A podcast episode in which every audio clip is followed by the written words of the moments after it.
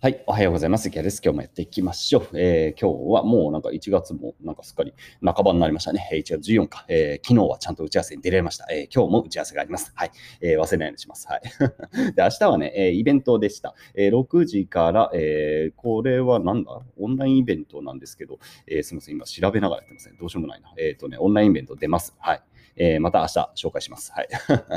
あの、まあ、ぜひよろしければね、見ていただければ見れるのかな？パッと見れるのかよくわかんないですが、えー、これは見れるのか？あ、参加無料で書いてあるな。えー、ちょっとリンクでも貼っとうかな。えー、脱東京、私たちは豊かになれるかっていうね、えー、オンライン会議をやります。オンライン会議じゃないです。えー、オンラインイベントをやります。えー、1月15日、 Friday、えー、18時半からですね、えー、忘れないように、忘れないようにします。はい、頑張りたいと思います。えー、というわけでね、えー、まあ、そんな感じで日々、え、楽しく過ごしているわけですが、えー、今日の話題は何かっていうと、意識高い系みたいなね、えー、ちょっと話をしたいと思うんですよ。何かというとね、えー、まあなんか昨日、まあ昨日とか、まあ、よくあるんですけど、こう、えー、ツイッターでたまたま流れてきたもので、えー、まあ若い、まあ大学生ぐらいの方かな、えー、が、えー、まあオンラインサロンとか、まあそういうものにこう感化されて、いわゆるインフルエンサーに感化されて、えー、まあそれで独立をして、えー、なんかね、えー、全然うまくいかなくて、まあちょっと失敗しましたみたいな感じの、まあ話が流れてきたんですよ。まあこういうものは正直ずっとあります。ずっとあります。はい。まあいつもあるんですよ、こういうのね。えー、で、その度になぜか僕が叩かれるみたいな。いや、俺別に何もしてないだけど、みたいな。感じはするんですが、えー、なぜかこう叩かれるみたいな感じで、えー、また生き早の被害者みたいなことをね、まあ言われてるかどうかわかんないですけど、まあそういうことはね、よくあるわけですよ。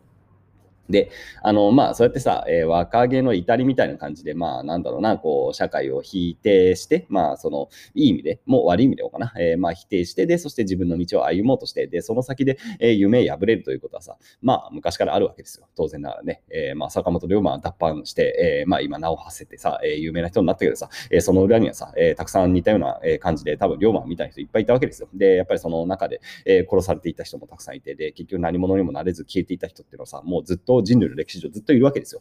だからさ、まあ、それはしょうがないとか、そういうもんですよね。みんながみんなそう成功するわけではないという前提なんで、えー、まあ、挑戦者の中の成功する人なんで、せいぜいまあ1%ぐらいですよね。だ1人の成功者の裏には、えー、99人の失敗がまあ普通にありますよね。えー、どう考えてもね。で、それもあらゆる世界でもそうじゃん。えー、野球だったりさ、えー、何？野球部頑張ってましたって言って、プロになれるなんて1%切ってますよね。0. どのくらい ?0.01% ぐらいなんですかね。1万人に1人ぐらい、もうちょっといくかな。えー、まあでも、まあそんなもんじゃん。で、あと僕もゲームやりますけど、スマブラとかもさ、まあ、やっぱりトッププレイヤーっていうのはさ、国内でも、まあ、名前が知れてる人って多分やっぱり3人とか5人ぐらいだと思いますよ。えー、でも、そのさ、膨大なさ、何十万人、あるいは何百万人か、スマブラだとね、えー、多分、800万人ぐらい日本でプレイヤーいるんじゃないかな。って言ったらさ、まあ、それさ、無理でしょ。うん。なんだろうな。だからまずその意識高いっていう人がさ、こうチャレンジして、まあうまくいかなくて、で、それをこうネットの文化って結構笑うような文化があって、で、そしてなんだろう、それをなんだろうな、うん、先導されてしまって、ているみたいな感じで、被害者みたいにこうね、えー、見るような向きがあるんですよね。で、僕はどっちかっていうと煽る側だからさ、僕は加害者みたいに見られる向きがあると。まあでもさ、それはなんか変な話だと思うんですよね。えー、だって挑戦してさ、みんなうまくいくわけないんだから、そんなしょうがねえじゃんと思うんですよ。だから、まあせめてね、意識ぐらい高くしろよということは僕はいつも言っていて、まあだから意識高い系とかって言う人多いけど、いや、意識はせめて上げろよみたいな感じがするわけですよ。意識低いとかどうしようもねえじゃん。なんやる気ね、やる気ないのって感じがしますよね。意識低いってさ。いや、なんか、なんかもうすごいダメだ、ダメじゃねって感じがするんですが、えー、なんか人ってのこう意識高いとかっていう、あとは何かこう挑戦され、えー、挑戦、えー、して、そして先導されて、まあ場合によっては先導ですよね。僕だってあの、えー、何、岡本太郎とかの本を読んでね、やっぱ先導されましたからね、あこういう本を読んでね、これはこうやって生きなきゃいけないと思いますよ、僕は岡本太郎に影響を受けて。うんで、まあそういうことはさ、別によくあるさ。まあ別に、なんだろうな、うん、そこは悪いものではないと僕は思うんですよね。えー、人の意見にある意味流されていって、で、挑戦して、えー、そこまで。で、まああと、みんな挑戦したらさ、成功するわけないから失敗する人もいて、で、それを笑うっていうのはさ、なんか変だなとはまず思う。まあでもね、あのー、まあ僕もさ、いっぱい見てるんですよ。ね、まあいわゆる意識高い人が当然周りに多くてね、やっぱ若い人、まああるいは同世代で挑戦していく人、うん、たくさん見ています。で、えー、まあ失敗してる人もたくさん見ています。で、まあ別のお名前は出しませんが、まあまあ、うん、いますよ、いっぱい。で、僕があの目をかけた、うん、ある意味お金も出して、えー、一緒に何がん、こいつは頑張ると、頑張れるだろうと思って投資をして、まあ、100万、200万ぐらい、えー、払ったようなね、人でもね、うんまあ、いろんな事情がありますけどね。まあ、うまくいかなかった人は普通にいます。で、それはさ、まあ、会社とかもそうですよね。えー、こいつはいけると思って人材採用したけどさ、もう全然1年で使い物にならなかったと。いや、まあ、よくあるじゃないですか。で、クビにしたみたいな、その話はさ、まあ、正直ありますよね。えー、会社経営とかしてたら、まあ、そういう感じなんで、別にそれ自体の特別ではないんですが、まあ、なんだろう、こう、僕自身の、まあ、ある種の失敗経験から言ってもね、こう、意識だけ高いような人っていうのが、やっぱり中にはいます。で、それは、うん、まあ、その人の実力不足だからさ、別にそれが悪いわけじゃないけど、やっぱりそれは見抜いた方がいいなって感じはします。で、あと、自己認識した方がいいよね。えー、意識だけが高い。で、意識だけって言ってるのはさ、オンリー意識。だからもう一個あるわけですよ、本来。何かって言ったら行動ですよね。で、ちゃんとね、えー、自分でさ何も生み出してないですよ。要するに、あの意識だけ高いって人はね。えー、だからまあ、ブログ、例えばさ、まあ、ブロガーになりたいですって言って、えー、僕のところにこうね、え書き込んできてさ、えちょっと世話したようなね、えまあ、人が、まあ、いたとするじゃないですか。で、その人を見てさ、うん、やっぱりブログ書いてないですよね、結局ね。っていう人がいるんですよ、たまに。ブロガーになりたいですって言ってね、お前じゃあブログ書いてんのって言ったら書いてないんですよ。で、じゃあちょっとさ、面倒見てさ、えー、じゃあ、じゃあ半年頑張れよって言って、じゃあ半年間の生活資金出すよって言ってさ、やってもらってもさ、書かねえんだよ、こいつら、みたいな のはね、あります、正直。あるの。まあ別に今、あの、そういう人がいるわけじゃないですけど、まあ過去にはなんかそういう似たような経験が僕してるんですよね。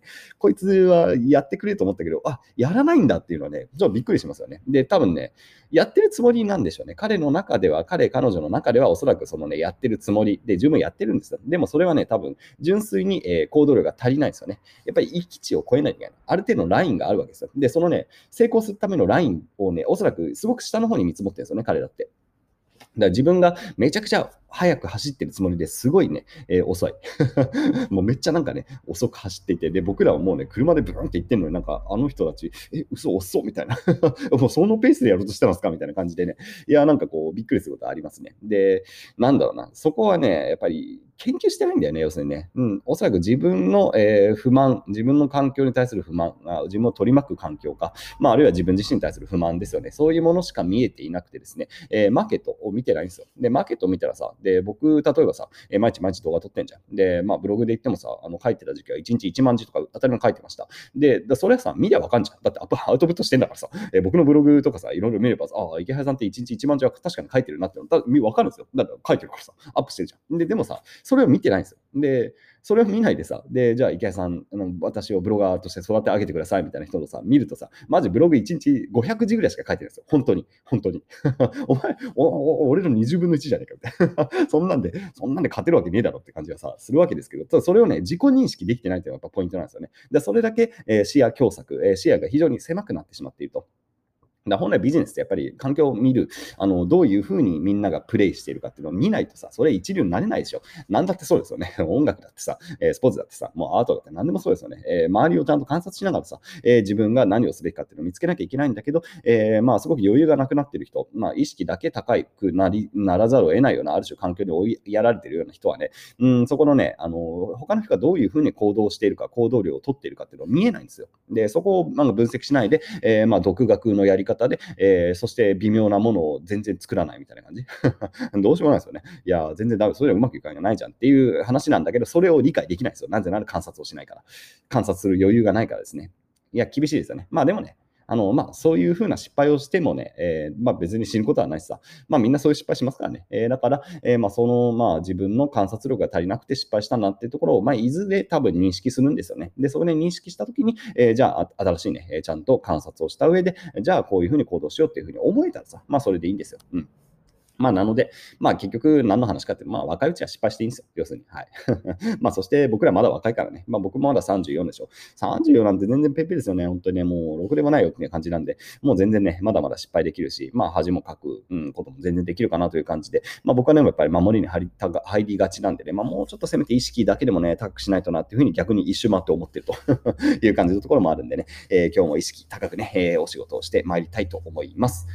そんな感じかな。えー、あ、うん、そうそうそう。明日はちょっと予定があるんだ。はい。なんか忙しいな。予定あるとやだね。まあ、大して予定ないんだけどね。はい。やんなきゃいけないことがあるとなっていう感じがしますが、えー、頑張ってね、仕事していきたいと思います。それでは皆さん、良い一日を。